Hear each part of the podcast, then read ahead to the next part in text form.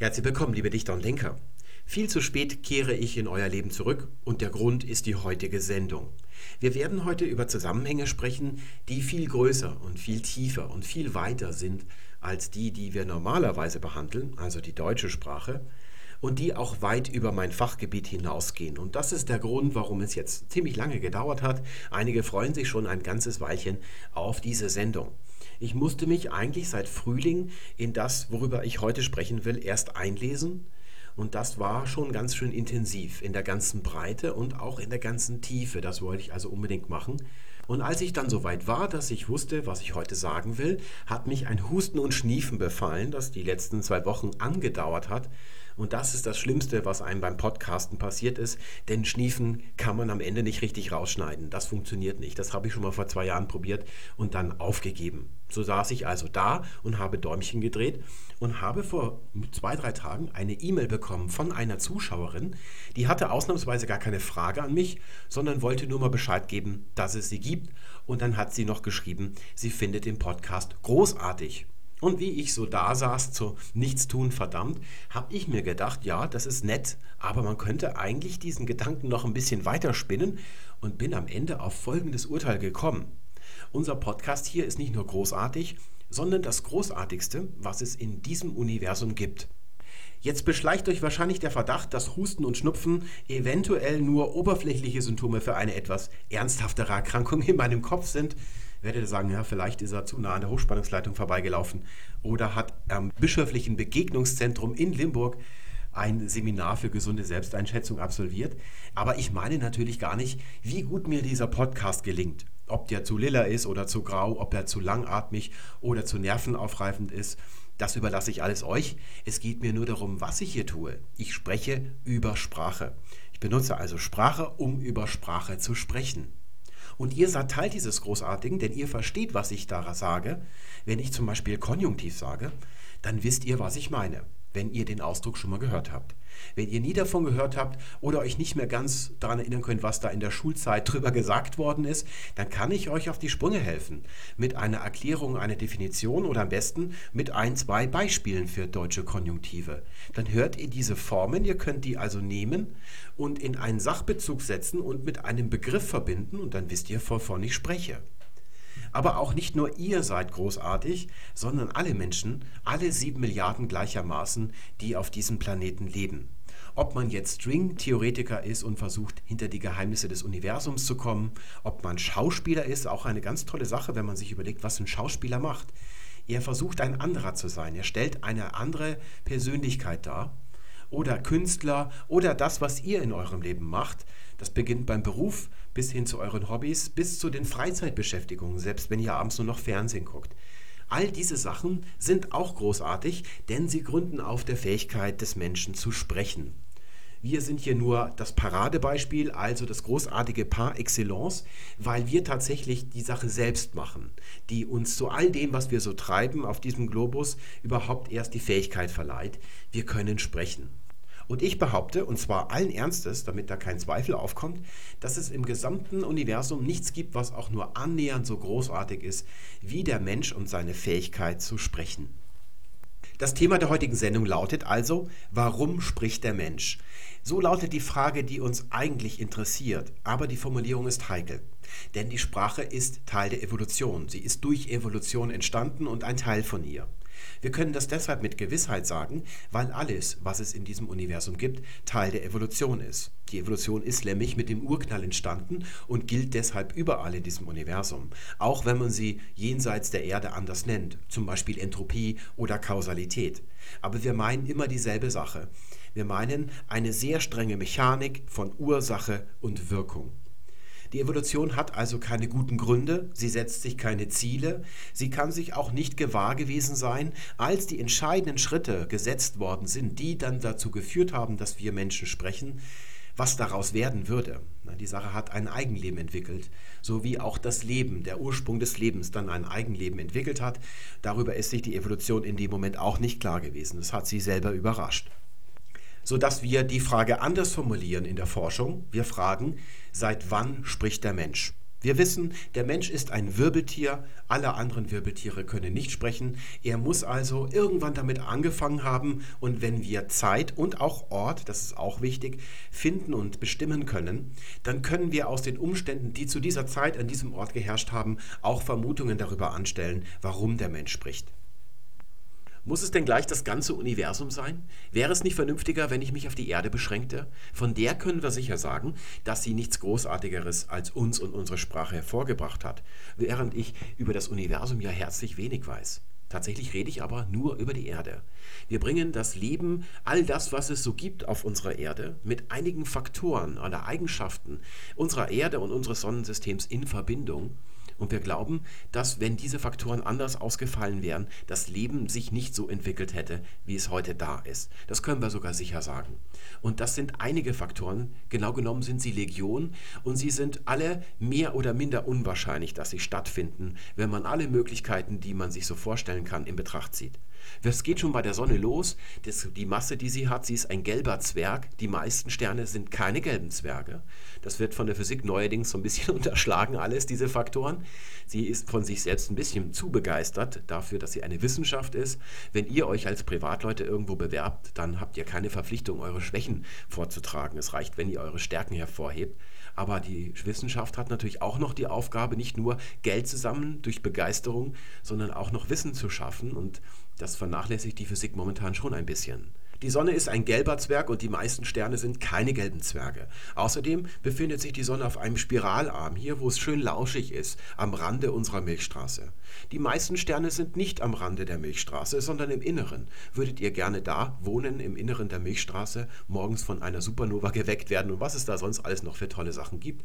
Im Zentrum, da ist auf jeden Fall immer viel los was nicht unbedingt günstig ist für das Leben, weil es sich ständig an diese Sachen, die da sich so ereignen, anpassen müsste.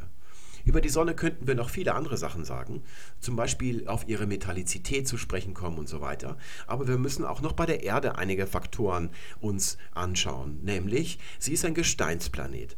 Sie hat Wasser- und Landmassen, alles im richtigen Verhältnis. Sie hat einen gigantischen Mond, den wir noch nirgendwo anders in diesem Größenverhältnis zu einem Planeten gefunden haben der ganz enorm sich auswirkt auf die Konstanz der Bedingungen, die wir hier auf der Erde haben. Und die nehmen wir als Voraussetzung dafür, dass sich das Leben entwickeln konnte. Überhaupt ist die Erdgeschichte die letzten viereinhalb Milliarden Jahre von einer erstaunlichen Gleichförmigkeit und Lebensförderlichkeit geprägt. Dazwischen gab es Ereignisse immer wieder mal, die das Leben gezwungen haben, sich anzupassen und deshalb so weiterzuentwickeln, dass es überhaupt zu uns Menschen kommen konnte. Und all diese Sachen, da könnte ich jetzt noch stundenlang drüber reden, die sind nur Mathematik, also einzelne Unwahrscheinlichkeiten. Wenn man die miteinander multipliziert und dann den Kehrwert zieht, dann hat man eine gigantische Zahl, die die Menge der Sterne in diesem Universum wahrscheinlich übertrumpft. Das lässt sich nicht so einfach in Zahlen umsetzen, deswegen kann ich das nur schätzen. Aber ich habe den Verdacht, dass es so sein wird. Aber das ist nur die Vorrede. Ne? Man kann sich in der Mathematik viel vorstellen, was es in Wirklichkeit nicht gibt. Das kennt ihr noch aus dem Schulunterricht. Da habt ihr dann am Ende x ist 4 und dann kommt x1 ist 2, x2 ist minus 2 raus. In der Mathematik sind beide Ergebnisse gleichberechtigt. Wenn es aber um was Physikalisches geht, dann kann es sein, dass minus 2 nicht sein kann, weil es nicht weniger als nichts geben kann, sodass nur x1 gültig ist. Und genau diesen Fall müssen wir hier auch noch in Rechnung tragen, nämlich, dass wir für Leben, egal in welcher Form es existiert, ein hieb- und stichfestes evolutionäres Szenario brauchen. Es reicht nicht, wenn man sagt, einzelne Faktoren sehen günstig aus bei einem Planeten. Zum Beispiel, dass er in einer Lebenszone kreist um einen Stern. Das wäre also die Zone, wo, wenn es überhaupt Wasser gibt, es in flüssiger Form da sein würde. Das ist völlig irrelevant eigentlich erstmal. Also das ist schon mal eine Voraussetzung, aber das heißt noch nicht, dass Leben entsteht. Ein evolutionäres Szenario bedeutet, dass das Leben, das es auf einem Planeten gibt, sich an die Erdgeschichte anpasst, also an die äußeren Lebensbedingungen und alles muss in genau der richtigen Reihenfolge, in genau der richtigen Dauer, an genau den richtigen Stellen auftreten, damit es dazu kommt, dass zum Beispiel aus einzelligen Lebewesen am Ende Mehrzeller werden, die auf zwei Füßen rumlaufen und miteinander sprechen sprechen. Es führt von der Entstehung des Lebens, auch nicht vom Vorhandensein von Idealen oder Faktoren, die das Leben überhaupt erst ermöglichen, wie ein Gesteinsplanet mit Wasser kreist im richtigen Abstand um eine Sonne, die so ähnlich ist wie unsere, also alle Faktoren sind schon mal da. Von da führt schon mal kein zwingender und direkter Weg zur Entstehung von Leben. Und von einfachen Leben führt auch wiederum kein zwingender Weg zu uns oder all den anderen Lebensformen, die es heute auf der Erde gibt. Das stellen wir uns gern so vor. Wir haben immer noch so im, im Bauch, dass alles auf uns irgendwie zuläuft, weil wir noch mit der biblischen Schöpfungsgeschichte imprägniert sind. Und wenn wir nicht der Sinn des Universums sind, wir müssen irgendwie immer einen Sinn entdecken, so ist unser Gehirn gebaut. Welchen Sinn soll das Universum denn sonst haben? Obwohl wir mittlerweile vom Verstand begriffen haben, dass es keinen Sinn gibt, ne? dass es nur in unserem Kopf existiert. Das wissen wir eigentlich. Und dennoch sieht man, wenn Leute sich mit solchen Themen beschäftigen, dass sie das ständig unterstellen. Also ein Ziel vor Augen sehen, auf das sie irgendwie zusteuern. Und genau das hat das Leben auf diesem Planeten nicht gemacht. Denn in seiner Entwicklung ist es eine Anpassung an die Erdgeschichte. Zunächst mal an die irdischen Faktoren, wie zum Beispiel Wasser, Sonnenlicht, Kontinente, was es sonst alles noch so gibt. Und dann, als das Leben in einer gewissen Mannigfaltigkeit entstanden war, auch noch die Anpassung gegenüber anderen Lebensformen. Ein Pferd zum Beispiel, das läuft schnell, damit es nicht von der Raubkatze gefangen werden kann. Werfen wir mal einen Blick auf die wichtigsten Etappen vom Ursprung des Lebens bis hin zum modernen Menschen. Das sieht ja aus wie so ein Wahrscheinlichkeitsbäumchen in der Stochastik. Jedes Mal, wo man hier so einen Punkt hat, da wird gewürfelt. Und ein Mensch kommt dann raus, wenn man jedes Mal eine 6 würfelt. Man darf also kein einziges Mal eine 3 oder so dazwischen würfeln, dann käme zum Beispiel ein Igel raus. Der Mensch ist also durchaus in gewisser Weise die Krone der Schöpfung und die hat er sich auch redlich verdient. Denn jedes Mal, wo gewürfelt wurde, hat er sich für den Weg entschieden, weg vom Schicksal, also dem Schicksal unterworfen sein, hin zur Eigenbestimmung. Also er diktiert die Umweltbedingungen, er ist ihnen nicht unterworfen. Das hat der Mensch radikal gemacht. Wenn man den Weg ganz radikal kommt, geht, kommt am Ende das raus, was wir heute sind. Denn die ganze Entwicklung ist nichts anderes als die Anpassung aller Lebewesen an die sich ändernden Umweltbedingungen. Es gibt ganz schnell sich wechselnde Umweltbedingungen, die befristet sind und ausgeglichen werden können innerhalb eines Individuums, zum Beispiel Tag und Nacht. Nachts machen wir einfach die Augen zu oder im Winter ziehen wir uns eine Jacke an oder machen die Heizung an. Unsere Haustiere bekommen ein Winterfell. Was passiert aber, wenn es nicht mehr Sommer wird? Wenn es einfach Winter bleibt und immer kälter wird und immer mehr Schnee und Eis entsteht und es deshalb auch immer trockener wird, weil das Eis die ganze Feuchtigkeit an sich bindet. So geschehen am Beginn des noch aktuell laufenden Erdzeitalters, da ist es mit den Eiszeiten losgegangen. Ganz plötzlich, niemand hat damit gerechnet, denn die Erde ist eigentlich ein ziemlich lauschiger und eisfreier Planet. Die Saurier im vorhergehenden Erdzeitalter, die hatten dieses Problem nicht. Ja, da geht es nur, indem die ganze Art sich ändert, in eine andere Richtung sich bewegt. Das heißt, sie bringt Nachwuchs hervor, der besser an die neuen Lebensbedingungen angepasst ist als die Elterngeneration. Und da wären wir auch schon bei der ersten Etappe hier, bei der ersten Gabelung.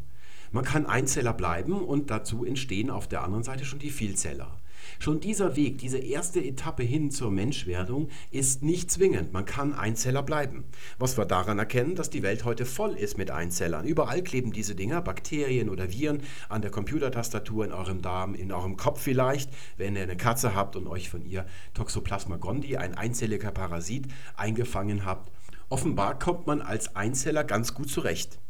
Der Einzeller hat allerdings ganz beschränkte Möglichkeiten, sich an ändernde Lebensbedingungen anzupassen. Er ist also dem Schicksal voll unterworfen.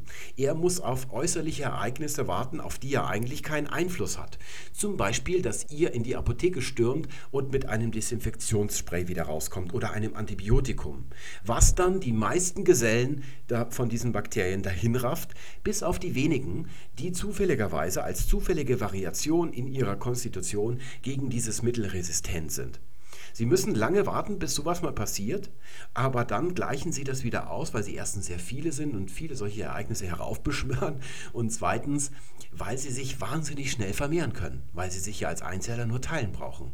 Allerdings kommt dann nicht viel an Entwicklung zustande, denn wenn aus einem Bakterium zwei werden, dann sind die beiden eigentlich Kopien des ursprünglichen Bakteriums. Wir haben diese Möglichkeit als Vielzeller nicht. Wir können uns nicht einfach so teilen. Das wäre ja ziemlich kompliziert, wenn wir so einfach in zwei Personen auseinanderdriften würden. Und selbst wenn wir das könnten, in Wirklichkeit läuft es ja viel komplizierter ab, nur mal zum Thema Liebe aus der Sicht eines Ingenieurs. Ich als Mann laufe durch die Weltgeschichte, halte Ausschau nach Frauen. Ein anderer Typ Mensch, da gibt es eine Fallunterscheidung und die ist entstanden vor etwa anderthalb Milliarden Jahren. Damals ist das biologische Geschlecht entstanden. Ganz schön alt ist das schon, wenn man bedenkt, die Erde ist gerade mal dreimal so alt. Also eine Fallunterscheidung der Größe der Eizelle. Die Frauen haben normal große oder größere Eizellen, die sind ganz toll ausgestattet, die halten ewig diese Dinger, die werden ihr bei der Geburt schon in den Leib gelegt, die kommen mit ihr auf die Welt. Da hat sie eine begrenzte Anzahl davon. Und wenn sie die aufgebraucht hat, dann ist für sie Schluss. Während die Männer nichts anderes sind als kleinere Eizellen, und wir haben Spermien, die sind nicht so lange haltbar und das müssen sie auch nicht sein, weil wir ja eine Fabrik mit uns tragen. Das ist unser Hoden, der am laufenden Band an Ort und Stelle, wenn sich die Gelegenheit für Sex ergibt, produziert dieser Hoden Eizellen. Und dann habe ich zusätzlich noch ein Werkzeug, das ist mein Penis, das älteste Werkzeug in der Natur. Auch der Skorpion hat sowas als Giftstachel. Also ein ganz tolles Ingenieurstool, das da diese Natur sich ausgedacht hat. Und das benötige ich, weil die Frau ein Haufen aus vielen Zellen ist. Und ich muss es irgendwie schaffen, meine Spermien, meine Eizellen ins Innere von diesem Zellhaufen reinzubekommen. Und dafür habe ich den Penis. Und wenn mir das irgendwie gelingt, dann kombiniert sich das Erbgut der Frau mit dem von meinen Zellen. Das ist nicht mein, eine Kopie von mir selber, was ich in meinen Spermazellen habe. Ich könnte also jetzt nicht aus meinen Spermazellen einen Klon von mir heranzüchten, der zum Beispiel Staub sorgt oder die Post holt, während ich einkaufen gehe, sondern es ist ein Mix, ein Idealmix aus eurer ganzen Familie. Weswegen man häufig sagt, der kommt aber nach seiner Oma. Das ist also dadurch erklärt. Und diese Entwicklung ist tatsächlich anderthalb Milliarden Jahre alt. So alt ist das wirklich schon. Dass man diese zwei Typen hat und dass man die sich irgendwie treffen müssen. Matching Type nennt man das. Das ist die Vorstufe zu biologischem Geschlecht. Und die kombinieren dann ihr Erbgut, sodass die Veränderung von den Eltern zum Nachwuchs, zur Nachwuchsgeneration radikal ist, also die Anpassung schlagartig extrem ist, weil wir uns eben nur so selten fortpflanzen und so lange brauchen, bis unser Nachwuchs dann wirklich mal da ist. Die nächste Etappe wäre die Isothermie. Eine Lebensform hält in seinem Körper eine konstante Temperatur, die von der Außentemperatur abweicht. Das macht man natürlich nur dann, weil es sehr energieaufwendig ist. Also es sind Risiken und Nachteile damit verbunden, wenn die Außentemperatur nicht mehr gleich warm ist, wie wahrscheinlich noch bei den Dinosauriern, sondern zu schwanken beginnt oder bedenklich abfällt, sodass wir alle erstarren. Und das ist auch wiederum kein zwingender Schritt. Nicht alle Lebewesen haben das gemacht und es stand auch nur denen offen, die zu dem Zeitpunkt schon Wirbeltiere gewesen sind. Wir also zum Beispiel oder unsere Vorfahren und auch die Vögel, die haben auch eine konstante Körpertemperatur. Sonst würden die im Winter auch im Garten am Boden liegen und erstarren. Die können ja immer noch rumfliegen und zwitschern, weil sie eine Körpertemperatur von 42 Grad aufrechterhalten. Das ist also kein zwingender Schritt, aber wenn man ein Gehirn wie unseres betreiben möchte, wäre es ganz gut, wenn man eine konstante Körpertemperatur hat. Stellt euch mal vor, was das bedeuten würde. Wir würden im Winter, wenn wir rausgehen, wie das Krokodil einfach erstarren. Die nächste Etappe, ohne die Sprache nicht möglich wäre, liegt darin, dass wir Säugetiere geworden sind. Oder sogar höhere Säugetiere. Beim Känguru, das ist noch kein höheres Säugetier, oder auch beim Schnabeltier, das legt sogar noch Eier. Nehmen wir mal das Känguru. Da schlüpft das Neugeborene noch als Würmchen aus dem Mutterleib raus, ist noch lange nicht lebensfähig draußen in der Welt, muss deshalb in den Beutel reinklettern und da verweilt es so lange, bis es dann draußen tatsächlich lebensfähig ist. Wir höheren Säugetiere lassen den Embryo so lange im Mutterleib, bis es auf die Welt kommt und dann ist es eigentlich alleine existenzfähig. Man sieht das noch beim Rind. Das kommt auf die Welt und dann dauert es ein paar Stunden und dann steht es auf vier Beinen und kann fressen. Also es saugt natürlich noch, wir sind ja Säugetiere. Es wird auch noch beschützt von der Herde, aber eigentlich kann es dann alleine rumlaufen und der Mutter hinterher dackeln. Bei uns Menschen ist das nicht möglich. Es dauert sehr lange, bis ein Kind wirklich existenzfähig wäre, wenn alle anderen Menschen verschwinden würden.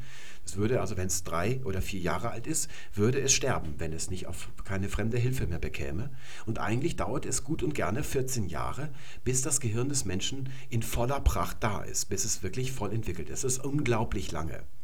Das ist sowieso eine Strategie des Menschen, dass es wesentliche Prozesse, die eigentlich im Ursprung im Körper stattgefunden haben, nach außen verlagert. Unsere jüngste Errungenschaft ist das Internet. Davor war es die Schrift und natürlich auch die Sprache. Das ist etwas, was eigentlich in uns selbst stattfindet. Das haben wir nach außen verlagert.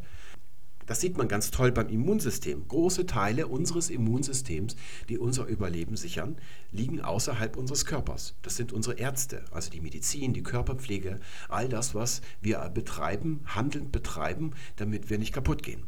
Oder zum Beispiel unsere Ernährung. Wenn wir uns mal überlegen, der Tag hat 24 Stunden, wir verbringen gut und gerne 17 Stunden davon wach. Also wir haben eine sehr, sehr lange Wachzeit. Kein anderes Lebewesen hat so eine lange Wachzeit.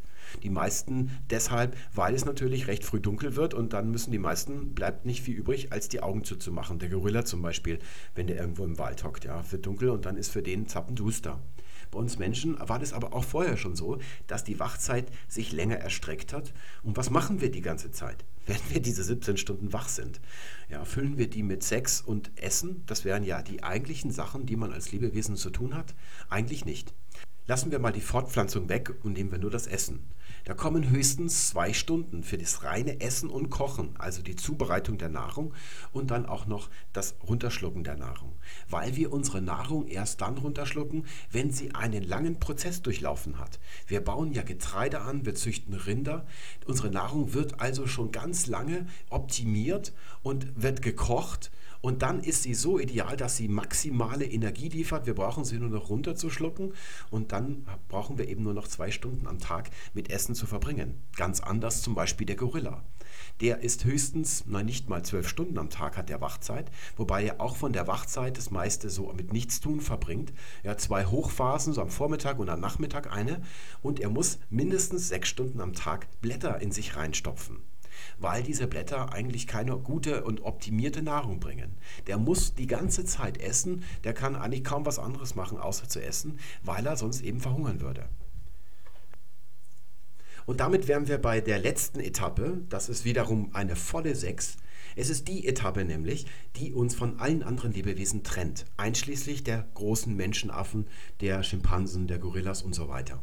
Vor etwa drei Milliarden Jahren, also 2,7 so um den Dreh herum ist das passiert, fand eine ziemlich simple Genveränderung statt in unserem Genom.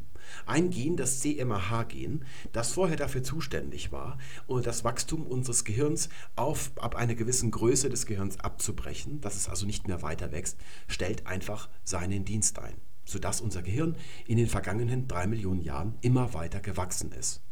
Wenn ihr eine Erklärung dafür sucht, warum wir Menschen sprechen, dann wäre das die Erklärung.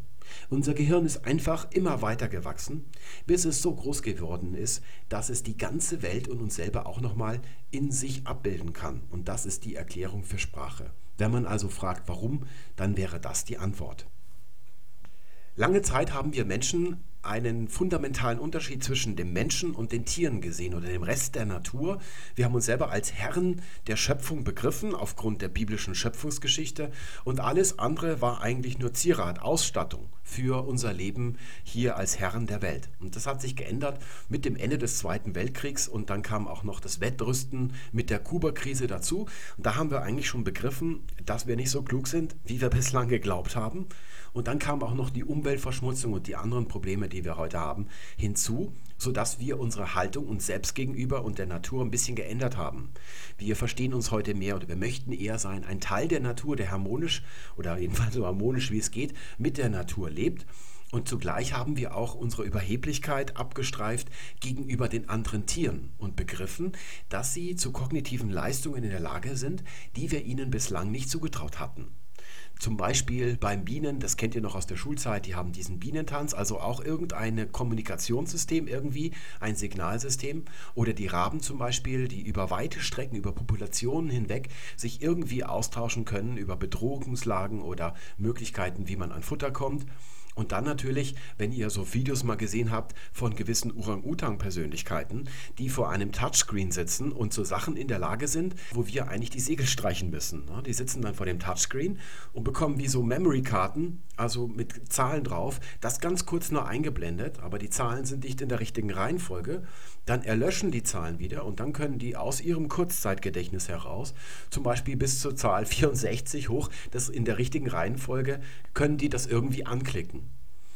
Das hat bei uns so ein bisschen den Eindruck oder die Haltung erweckt, dass es so eine graduelle Unterscheidung nur gibt zwischen den Menschen. Dann kommen schon die Menschenaffen und vielleicht auch die Delfine. Die haben wahrscheinlich auch irgendeine Art der Kommunikation und die viel weiter sich erstreckt, als wir das vielleicht vermuten. Wir haben noch nicht erkannt, wie viel die miteinander sprechen können. Und so eine Haltung hat sich dann im Laufe der Zeit allgemein bei uns entgegen. Die ist aber leider fundamental falsch. Und wir werden diese Haltung, auch wenn sie uns Menschen eigentlich ziert, diese Bescheidenheit, heute mal in der Sendung abstreifen. Denn wir sind tatsächlich die Herren dieser Welt.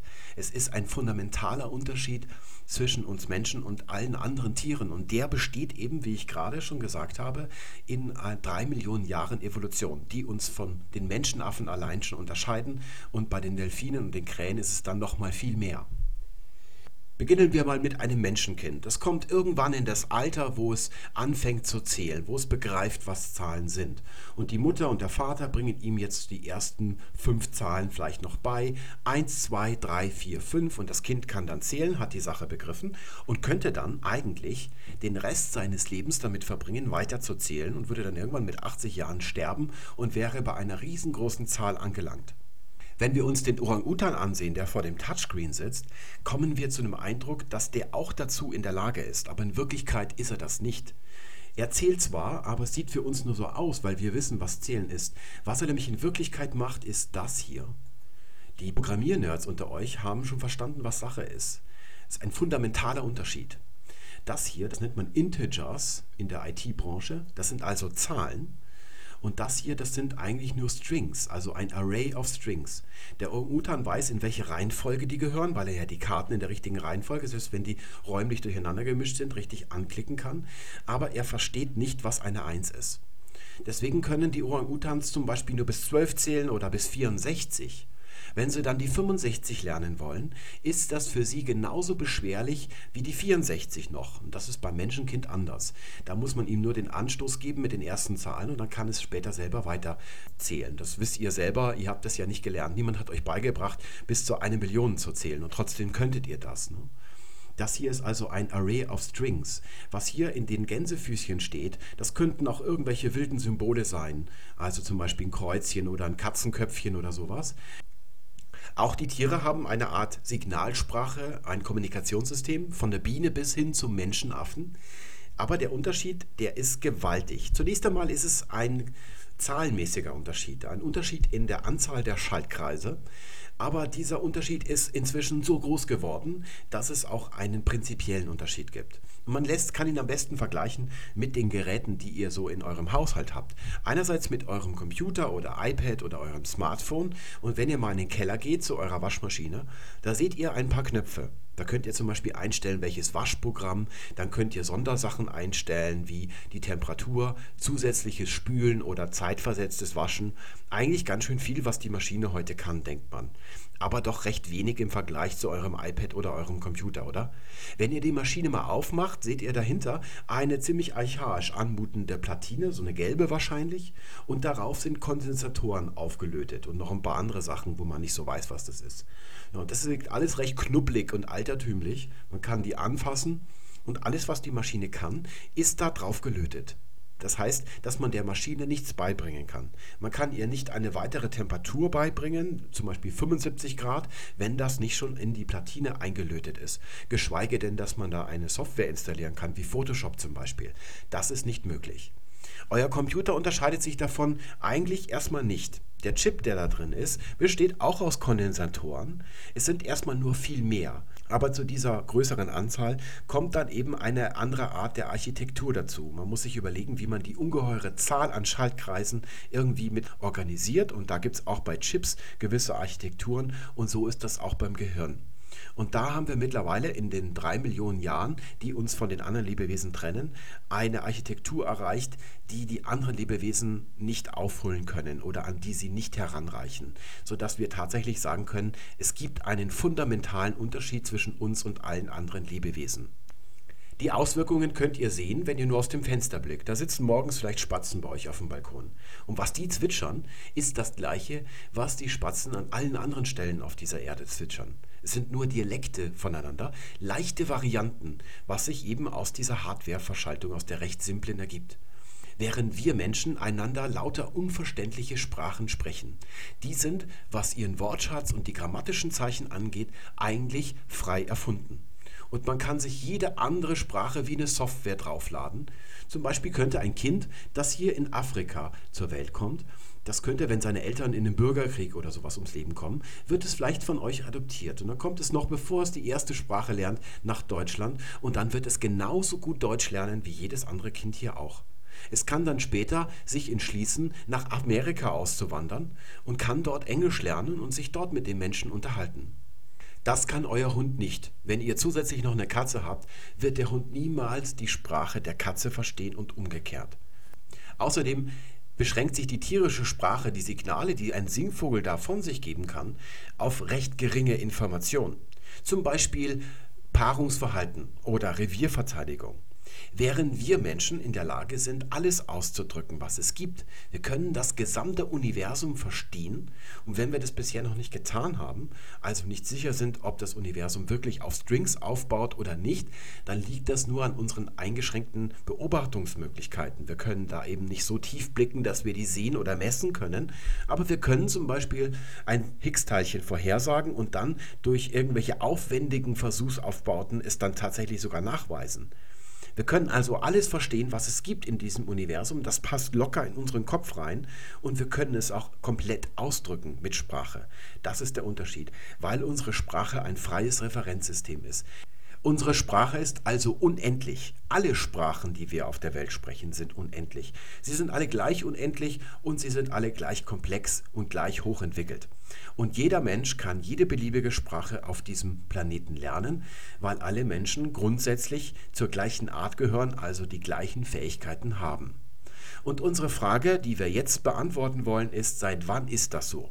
Wir wissen bereits, dass es vor drei Millionen Jahren losgegangen ist, dass unser Gehirn gewachsen ist, gewachsen ist und gewachsen ist. Aber natürlich hat man nicht gleich vor drei Millionen Jahren angefangen zu sprechen, sondern irgendwann dazwischen, zwischen vor drei Millionen Jahren und heute, muss das Gehirn irgendeinen Stand erreicht haben, wo es dann mit der menschlichen Sprache, so wie wir sie heute haben, losgegangen ist. Und jetzt lautet meine Frage an euch, was glaubt ihr, wie lange die Menschen schon so sprechen, wie sie es heute tun? Vielleicht habt ihr ja schon mal eine Jahreszahl aufgeschnappt. Wenn nicht, dann könnt ihr einfach mal so ins Blaue raten, mal überlegen, wie lange könnte das schon so sein. Und wir fangen mal an mit einem educated guess, wie man in Amerika sagt. Wir schauen uns mal einen Ausschnitt an aus einem amerikanischen Kinofilm. Der ist jetzt schon ein paar Jährchen alt und wer sich den hat anschauen wollen, der hat ihn sich wohl mittlerweile angeschaut, sodass ich da keine Rücksicht drauf nehmen brauche. Wir sehen uns einen Ausschnitt an aus Prometheus. Ja, also ich werde ab jetzt Prometheus sagen. Ich wollte nur, damit es mal einmal richtig ausgesprochen worden ist, wollte ich es mal auf Englisch ausdrücken.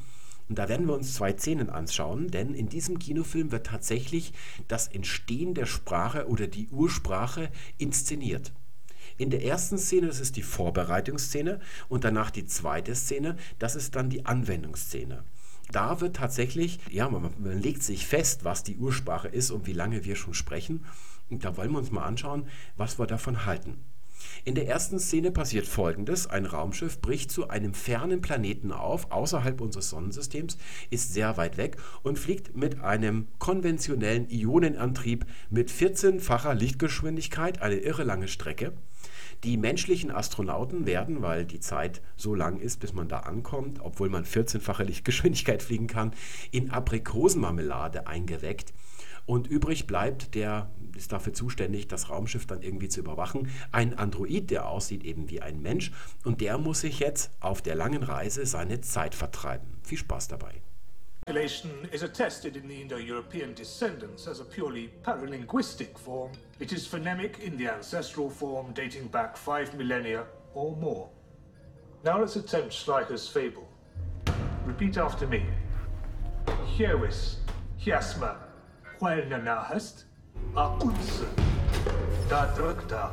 Hiewis, jasma huelna nahest, a unse, da drukta. Perfect.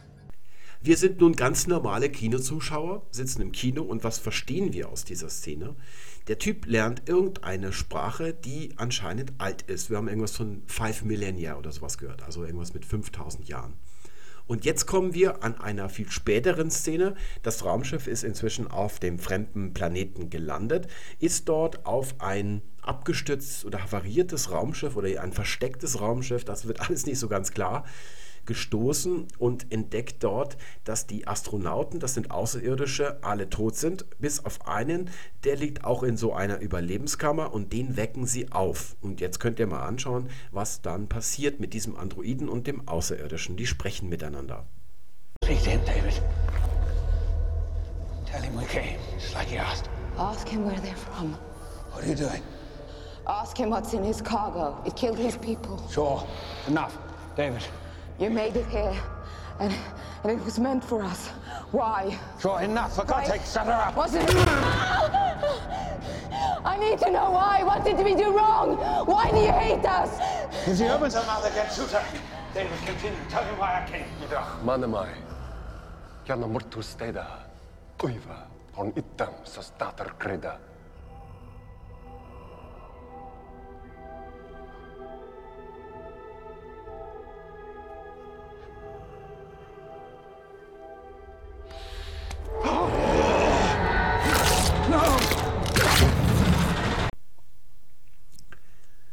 Es besteht kein Zweifel, dass es sich hier um dieselbe Sprache handelt, also dieselbe Sprache, die der am Anfang lernt, gibt er da in der anderen Szene von sich. Die Frage ist eher, versteht der Außerirdische, was da zu ihm gesagt wird? Wenn wir es von einer objektiven Warte aus betrachten, müssen wir sagen, das ist nicht ganz eindeutig. In diesem Film ist ja nichts eindeutig, es sind alles nur Anspielungen. Sobald man diese Anspielungen bis zum Ende durchgeht, erkennt man, dass das alles Quatsch ist, was da gesagt wird. Das ist kein sehr überzeugender Film. Deswegen werden wir uns den nochmal vornehmen in einer anderen Sendung im Rahmen unserer Woche der Schriftstellerei, wo wir über Realismus und Überzeugungskraft von Erzählungen sprechen werden. Aber hier, wenn wir es von einer objektiven Warte aus betrachten, haben wir Zweifel, ob der das wirklich versteht. Aber wir tendieren wohl eher zu Ja, weil der Außerirdische die ganze Zeit, wo Englisch gesprochen wird von den Astronauten, wenn die untereinander da reden, er nicht reagiert auf die Person, die er da vor sich hat. Erst als der Android in der anderen Sprache anfängt, da streichelt er dann plötzlich den Kopf zunächst und dann reißt er ihn den ab aber von einer objektiven Warte aus darf man es gar nicht sehen, weil es ja eine Erzählung ist. Selbst hier, wo wir uns zwei Szenen angeschaut haben, ergibt sich schon eine Erzählung und da gibt es eine Regel. Wenn in der ersten Szene ein Gewehr an der Wand hängt, muss spätestens in der letzten Szene damit geschossen werden.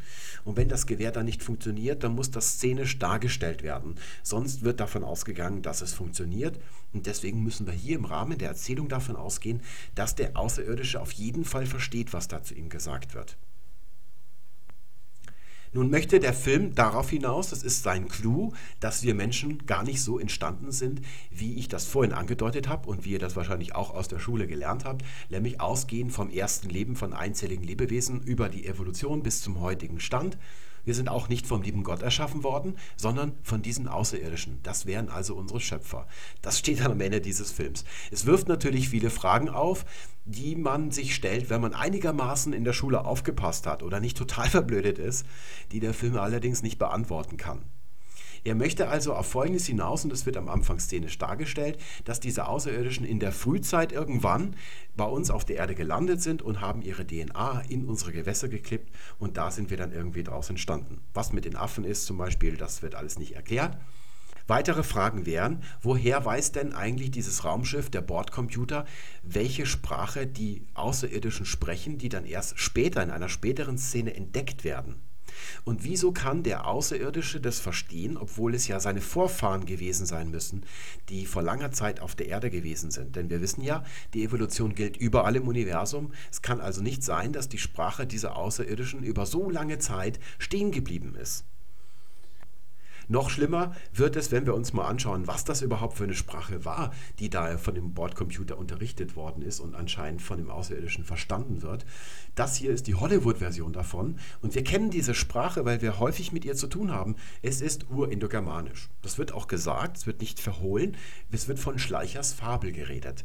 August Schleicher, ein deutscher Indogermanist aus dem 19. Jahrhundert.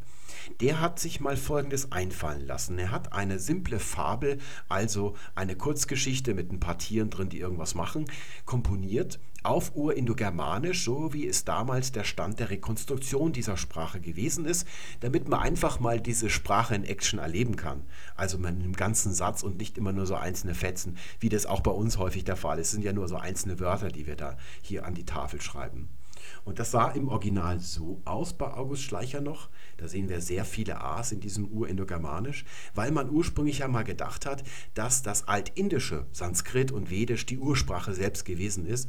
Und da gibt es eben diese A's und hier hat man für ursprünglich gehalten. Und später hat man dann verstanden, dass das nicht die Ursprache selbst gewesen ist und diese A's alle eine Neuerung der altindischen Sprachen sind sondern in Wirklichkeit sind es also lauter E's gewesen und so sieht eine standardmäßige heutige Rekonstruktion aus. Das ist die von Rosemarie Lühr, eine renommierte Indogermanistin. Von Zeit zu Zeit machen das dann so einige Größen des Faches, dass sie diese Fabel dann neu editieren. Und das ist nur der erste Satz daraus. Und die Übersetzung lautet ganz einfach ein Schaf und dann dem, das ist hier eine Dativendung, also so eine Art Relativsatz wird hier eingeleitet, dem und zwar nicht ist und zwar war, das ist dann hier noch in die Vergangenheit, das ist also entsprechend unserem ist und das ist das Augment, das es im Deutschen nicht gibt und zwar dem nicht war wolle, das Schaf hatte also keine Wolle. Es gibt ja kein gemein urindogermanisches Verb für haben, das hat sich erst in den späteren indogermanischen Sprachen entwickelt. Also ein Schaf, das keine Wolle hatte und dann erblickte, da Darka heißt das noch bei Schleicher, und zwar Aquams, Akkusativ Plural, Pferde. Und heute sieht das ein bisschen elaborierter aus hier mit den Laryngalen dabei, diese Hauchlaute dabei und die Wolle, seht ihr, das sieht aus wie eine chemische Formel und da sah es noch so aus. Das da oben ist eher von dem alten, von der alten hoffnungslos veralteten Version von Schleicher abgekupfert. Es ist legitim, dass man das so ein bisschen dramatisiert, also auch falsch ausspricht, damit es dramatischer klingt. Ist zum Beispiel auch in die Mumie so, wo altägyptisch gesprochen wird von den Mumien. Das klingt da so richtig kehlig, fast wie arabisch. Es soll ja ein bisschen bedrohlich klingen und in Wirklichkeit hat das ganz schön und weich geklungen, das altägyptische. Hat man es also so ein bisschen verändert. Obwohl das richtiges altägyptisch ist von einem renommierten äh, Ägyptologen, der hat das, diese ganzen Mumiendialoge sich ausgedacht. Indogermanisch da reinzubringen, das wirft weitere Fragen auf. Die werden sogar eingestanden in der Szene selber. Und ihr wisst ja, die Leute, die sich so Science-Fiction-Filme ansehen, haben einen Blick fürs Detail. Solche Fehler fallen denen normalerweise auf. Ist aber anscheinend niemandem aufgefallen. Es wird da von Five Millennia geredet. Und das ist tatsächlich das Datum, also der letzte Termin, der mögliche ist, wo dieses Urindogermanisch, diese Sprachgemeinschaft sich aufgelöst haben muss, vor 5000 Jahren. Und sie kann davor in der Form, wie wir sie rekonstruieren, höchstens ein paar Jahrtausende bestanden haben. Also über 10.000 Jahre vor unserer Zeit geht das nicht hinaus. Und zu dieser Zeit, 5000 vor Christus, sind die Indogermanen ein winziges Clanvolk. Es besteht nur aus ein paar Hanseln, hier irgendwo ums Schwarze Meer herum. Da müssen wir sie so annehmen. Die äh, Anatolier, die dann die Hethiter werden, haben sich schon gelöst zu dieser Zeit wohl. Also hier beschränkt und was ist mit den 99,999 Prozent der restlichen Menschheit? Mit den Afrikanern, mit den Leuten, die hier schon in Europa gelebt haben zu jener Zeit, mit den Indianern oder mit den Asiaten oder den Aborigines in Australien, also ganz weit weg. Und von denen haben wir kulturelle Artefakte, die sind zehnmal so alt wie dieses Datum. Und die Aborigines sind genauso moderne Menschen wie wir auch. Die unterscheiden sich von uns in nichts. Das, was man so an Unterschieden feststellt, dass sie zum Beispiel eine dunklere Hautfarbe haben, das sind erst Anpassungen an die Umweltbedingungen. Ne? Wenn die nach Norden gewandert wären, wären diese genauso blassblond geworden wie wir auch. Das Urindogermanische hat man wahrscheinlich deshalb genommen, weil es tatsächlich das älteste an konkreter Sprache ist, von dem wir heute wissen. Es ist eigentlich der Punkt, wo all die Rekonstruktionslinien, wenn man das Deutsche, das Griechische, das Sanskrit zurückverfolgt, wie es, woraus es entstanden ist, dann treffen sich diese Linien ein bisschen unscharf, aber doch eigentlich in einem Punkt. Und es ist eine Singularität, die sich da ergibt, über die wir nicht hinausblicken können. Dahinter kommt nur noch das Dunkel. Wir können zum Beispiel bei den Lauten nicht sagen, was vorher gewesen ist. Was so die Wortbildung und die Grammatik angeht, können wir ein paar Vermutungen anstellen, also eine vorurindogermanische Sprache, so ein paar Vorstellungen uns darüber entwickeln, aber das ist dann sehr spekulativ und da kommen wir auch nicht viel weiter, wenn wir uns überlegen, wie alt die erste Sprache der Menschen sein muss.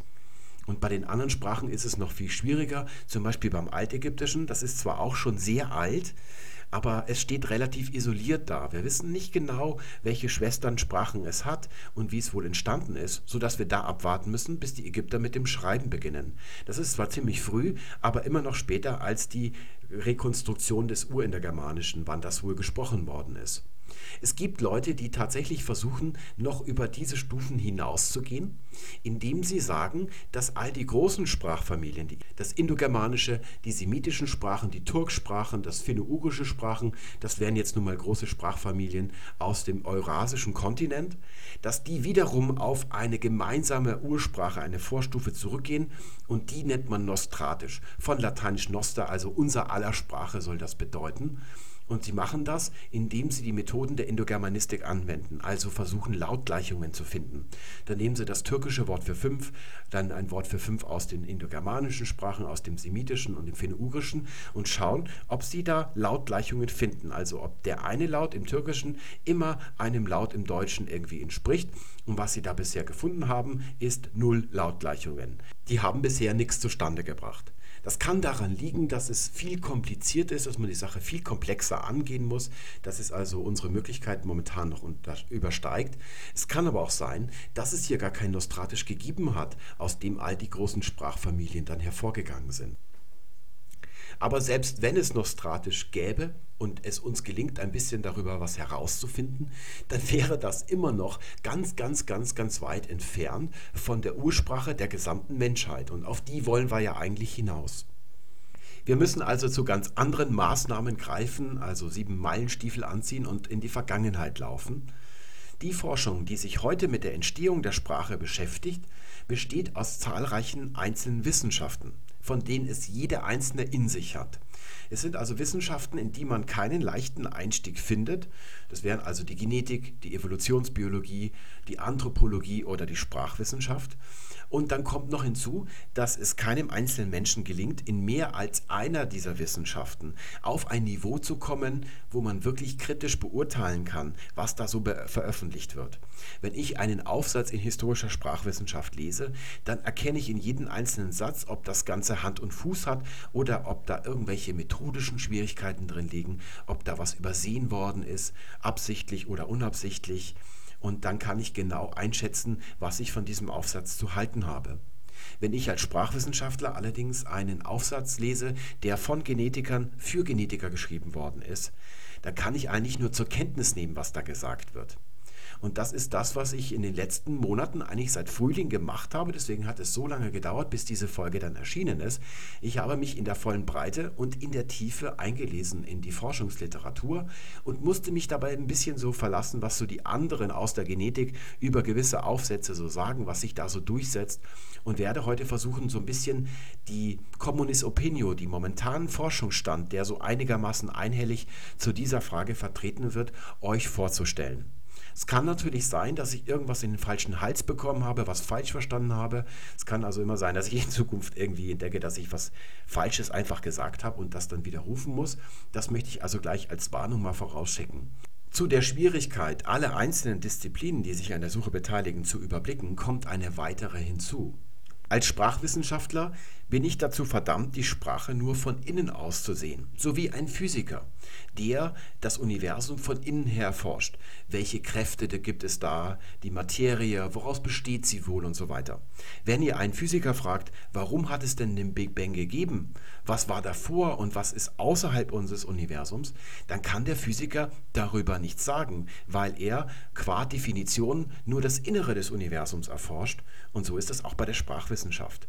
Ich erforsche, wie sich die Sprache verhält, also wie sie beschaffen ist, welche Regeln es in ihr gibt und so weiter. Der Physiker hat den Vorteil, dass unser Universum Spuren enthält, die zu dem Punkt hinführen, wo alles begonnen hat, also zum Beispiel die kosmische Hintergrundstrahlung.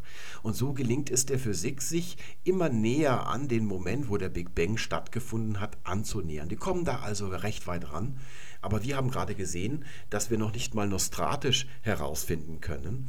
Das heißt, bei mir fangen die Messdaten, die hören schon ganz früh auf und dann kommt eine ewig lange Strecke, von der ich nicht weiß, wie lang sie ist. Das möchte ich ja eigentlich herausfinden, bis zu diesem Ursprung. Irgendwie muss die Sprache nichts heute, so eine geschlossene Welt, aber irgendwie muss die ja mal so entstanden sein hier. Da muss es einen Anfang gegeben haben und an den komme ich als historischer Sprachwissenschaftler nicht dran. Es gibt ja zwei Arten von Sprachwissenschaft. Einmal die historische Sprachwissenschaft oder auch im Sprachwissenschaft im engeren Sinne und dann gibt es die moderne Linguistik oder einfach nur Linguistik. Die beiden Wissenschaften haben beide irgendwie mit Sprache zu tun, sind aber völlig unterschiedlich in ihrem Wesen und das kann man nicht aus ihren Attributen, also historisch oder modern, ablesen, die sind eigentlich mehr so Umstände, sondern in ihrer Methodik liegt dieser Unterschied begründet. Die historische Sprachwissenschaft kommt aus der klassischen Philologie und ist im 19. Jahrhundert eine Naturwissenschaft geworden. Sie wendet die Methodik der Naturwissenschaft an. Sie hält also die Sprache für eine Blackbox, in die sie nicht hineinschauen kann. Sie kann nur Sachen reinschieben in den Input-Schlitz und bekommt dann Ergebnisse aus dem Output-Schlitz. Und wenn sie daraus diese Ergebnisse mit den ursprünglichen Daten vergleicht, kann sie versuchen, Regeln zu konstruieren und dann zu überprüfen, ob diese Regel der entspricht, die im Inneren dieser Box ist. Und die historische Sprachwissenschaft hat eine klare Haltung zur Entstehung der Sprache. Es gibt aus der Nähe oder aus der Zeit der Entstehung der Sprache keine Messdaten, deswegen gibt es auch darüber nichts zu sagen. Auf der anderen Seite die moderne Linguistik. Sie ist ganz und gar eine Geisteswissenschaft.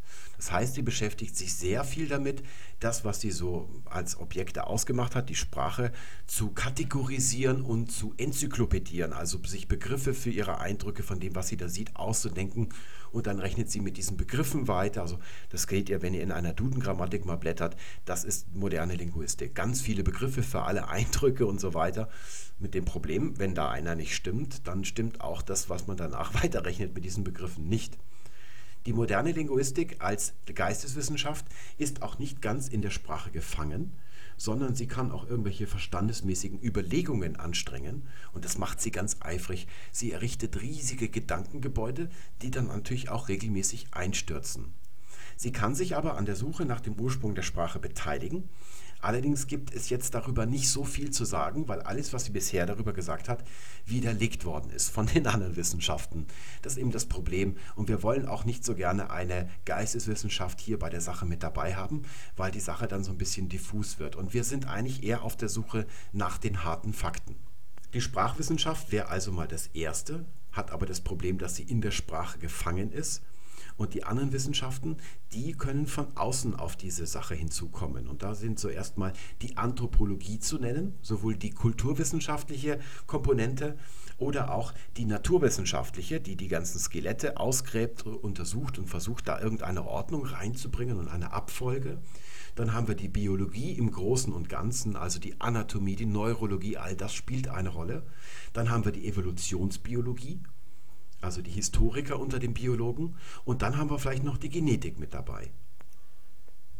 Wir versuchen also mal zurückzustapfen in die Vergangenheit und fangen dort an, wo wir zuletzt gewesen sind, urindogermanisch, vor 5000 Jahren, da seht ihr hier also gleich die Schreibweise, Kilo years ago, also 5000 Jahre vor heute. So rechnet man, man rechnet nicht in Christuszahlen, weil man dann immer die 2000 Jahre, die seit Christi Geburt vergangen sind, dazuzählen muss. Das ist ein bisschen verwirrend.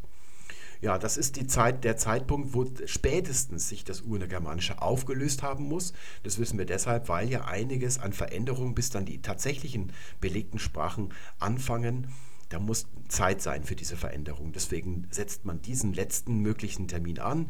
Es kann auch früher gewesen sein und dann müssen wir noch annehmen, dass diese Sprache ja auch eine Zeit lang gesprochen worden ist. Also so ein Zeitraum in etwa können wir annehmen. Und dann springen wir gleich mal zum nächsten Datum. Das wäre dann das Ende des Paläolithikums. Das ist vor 12.000 Jahren gewesen, also das Ende der Altsteinzeit. Und was ist in dieser Zeit seit damals passiert? Eine ganze Menge. Der Mensch hat sich genetisch drastisch verändert in dieser Zeit. Das erwartet man gar nicht, in den letzten 10.000 Jahren allein. Zu diesem Zeitpunkt hat sich aber die Menschheit schon lange über den gesamten Globus verteilt. So kann diese genetischen Veränderungen nicht mit der Sprache zu tun haben. Wir können diese Zeit also so ein bisschen überspringen. Ja, und jetzt sind wir also in der Altsteinzeit. Und da nehmen wir mal als nächstes Datum 20.000 Jahre vor unserer Zeit. Der Mensch entwickelt komplexe Werkverfahren.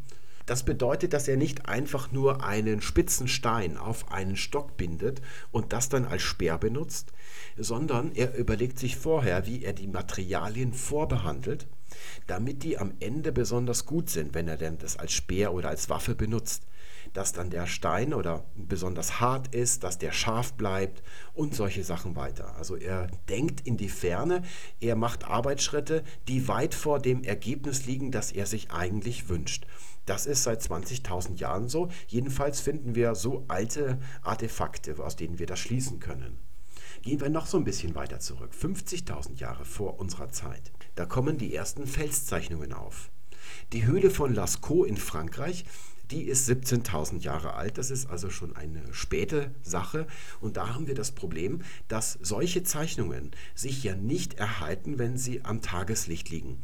Das weiß ich als Ägyptologe aus eigener Erfahrung. In Ägypten zum Beispiel die Tempelwände, wo tolle Sachen im Relief eingraviert sind, die sind ursprünglich alle farbig gewesen. An einigen schattigen Stellen kann man die Farbe noch sehen, aber sonst ist das längst ausgeblichen, sodass wir das nur in Höhlen finden. Und dann müssen wir auch eine Gegend finden, wo es überhaupt so viele Höhlen gibt sodass wir hier nicht ex negativo nennt man das schließen dürfen, dass das vorher nicht möglich war, dass die Leute das vorher nicht gemacht haben, sondern wir finden erst ab diesem Datum etwa die ersten Felszeichnungen. Nochmal 20.000 Jahre weiter in die Vergangenheit, 70.000 Jahre vor unserer Zeit. Der moderne Mensch verlässt Afrika. Wir stammen nämlich alle, die wir auf diesem Planeten sind, von wenigen Menschen ab, die zu dieser Zeit Afrika verlassen haben. Und dann nochmal 30.000 Jahre weiter in die Vergangenheit, 100.000 Jahre vor unserer Zeit. Jetzt kommt die sogenannte strategische Verhaltensweise des Menschen auf, also eigentlich das, was man modernes Verhalten nennt. Der Mensch überlässt es nicht mit dem Zufall, was er sich zum Beispiel in den Mund stecken kann, wie das der Gorilla macht. Der geht also von Baum zu Baum, von Strauch zu Strauch und zupft da die Blätter runter, sondern wir entwickeln Jagdkonzepte, dass wir zum Beispiel auch im Wasser Fische fangen und solche Sachen, also Ernährungskonzepte, all das, was uns moderne Menschen uns auch auszeichnet. Und jetzt gehen wir nochmal weiter in die Vergangenheit. 200.000 Jahre vor unserer Zeit. Jetzt kommt die moderne Anatomie aus. Also zum Beispiel in unserem Gesicht. Wir haben ein ziemlich kleines Gesicht, wenn ihr das mit dem Neandertaler mal vergleicht. Der hat ein ganz großes Gesicht. Auch die Menschenaffen, also der Gorilla zum Beispiel oder Schimpanse, da nimmt das Gesicht ein, fast die Hälfte des gesamten Kopfes nach vorne hin ein. Auch die steile Stirn, die wir haben. Der Neandertaler hatte eine flache Stirn. Die riesigen Augenwülste, die der Neandertaler noch hat, die sind bei uns auch verschwunden. Und dann gehen wir nochmal 100.000 Jahre zurück in unsere Zeit. 300.000 Jahre vor unserer heutigen Zeit erreicht das Gehirn die heutige Größe. An dieser Stelle wiederhole ich nochmal meine Quizfrage von vorhin.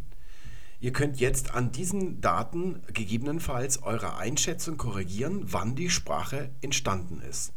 Sticht da irgendeines von diesen Daten heraus? Tatsächlich ist es so gewesen, dass zu jedem einzelnen Datum und sogar noch mehr eine wissenschaftliche Meinung geäußert worden ist, dass genau da die Sprache entstanden sein muss und vorher hat es sie nicht gegeben. Zum Beispiel gleich hier beim ersten Datum 20.000 Jahre vor unserer Zeit, komplexe Werkverfahren. Da gab es also Kulturwissenschaftler, Anthropologen, die kulturwissenschaftlich arbeiten zum Beispiel, die gesagt haben, komplexe Werkverfahren kann man nur gemeinsam entwickeln, da braucht man Sprache und auch nur tradieren an die nächste Generation, die das dann weiterentwickelt, wenn man Sprache hat sodass man auch sagen kann, wenn es diese Werkverfahren vorher nicht gegeben hat, kann es auch vorher keine Sprache gegeben haben oder eine Protosprache. Und da sind wir wieder bei dem methodischen Problem, das ich vorhin erklärt habe. Ich als Sprachwissenschaftler kann nicht aus der Sprache raus richtig, bin da so ein bisschen drin gefangen. Die anderen Disziplinen, die sind außerhalb, die können sich da frei bewegen, aber sie haben wiederum das Problem, dass sie nicht wissen, was Sprache ist. Und das ist besonders heimtückisch, weil sie sich natürlich als Homo sapiens sagen, ich spreche ja Sprache, also weiß ich auch, was das ist. Aber wir erleben das hier ja in jeder Sendung von unserem Podcast, dass wir am Anfang so aus dem Ad-Hoc, aus dem gesunden Menschenverstand zu einem sprachlichen Phänomen eine Einschätzung haben und am Ende erkennen, dass die Sprache nach einer ganz anderen Logik vorgeht. Und ich kann mir als Sprachwissenschaftler nicht vorstellen, was eine Protosprache sein soll. Also sowas kann es nicht geben. Das können wir dann also schon mal ausschließen. Und hier beim komplexen Werkverfahren, das ist also typisch Geisteswissenschaft, dass man sich dann so eine Überlegung herangezogen hat, in die Ferne geblickt hat, ohne auf das Nahe zu achten. Denn tatsächlich machen wir das ja heute noch als Menschen. Wir haben ja Handwerksberufe zum Beispiel, die genauso vorgehen. Nehmen wir mal zwei Handwerksberufe, die wir regelmäßig konsultieren. Das eine wäre der Arzt und das meine ich ganz ehrenwert. Der Arzt ist ja kein Wissenschaftler, der erforscht nicht etwas, sondern der legt Hand an, sonst kriegt er Ärger mit uns. Und der andere, das ist besser geeignet, wäre der Friseur. Wir alle gehen irgendwann mal zum Friseur. Wie lernt man denn als Friseurlehrling Haare schneiden, Haare färben oder Dauerwelle? Setzt sich da der Meister mit dem Lehrling hin und erklärt ihm alles? Also geht jeden einzelnen Schritt der Verfahren erstmal mündlich mit ihm durch und danach kann das dann der Lehrling. Genauso ist es nicht.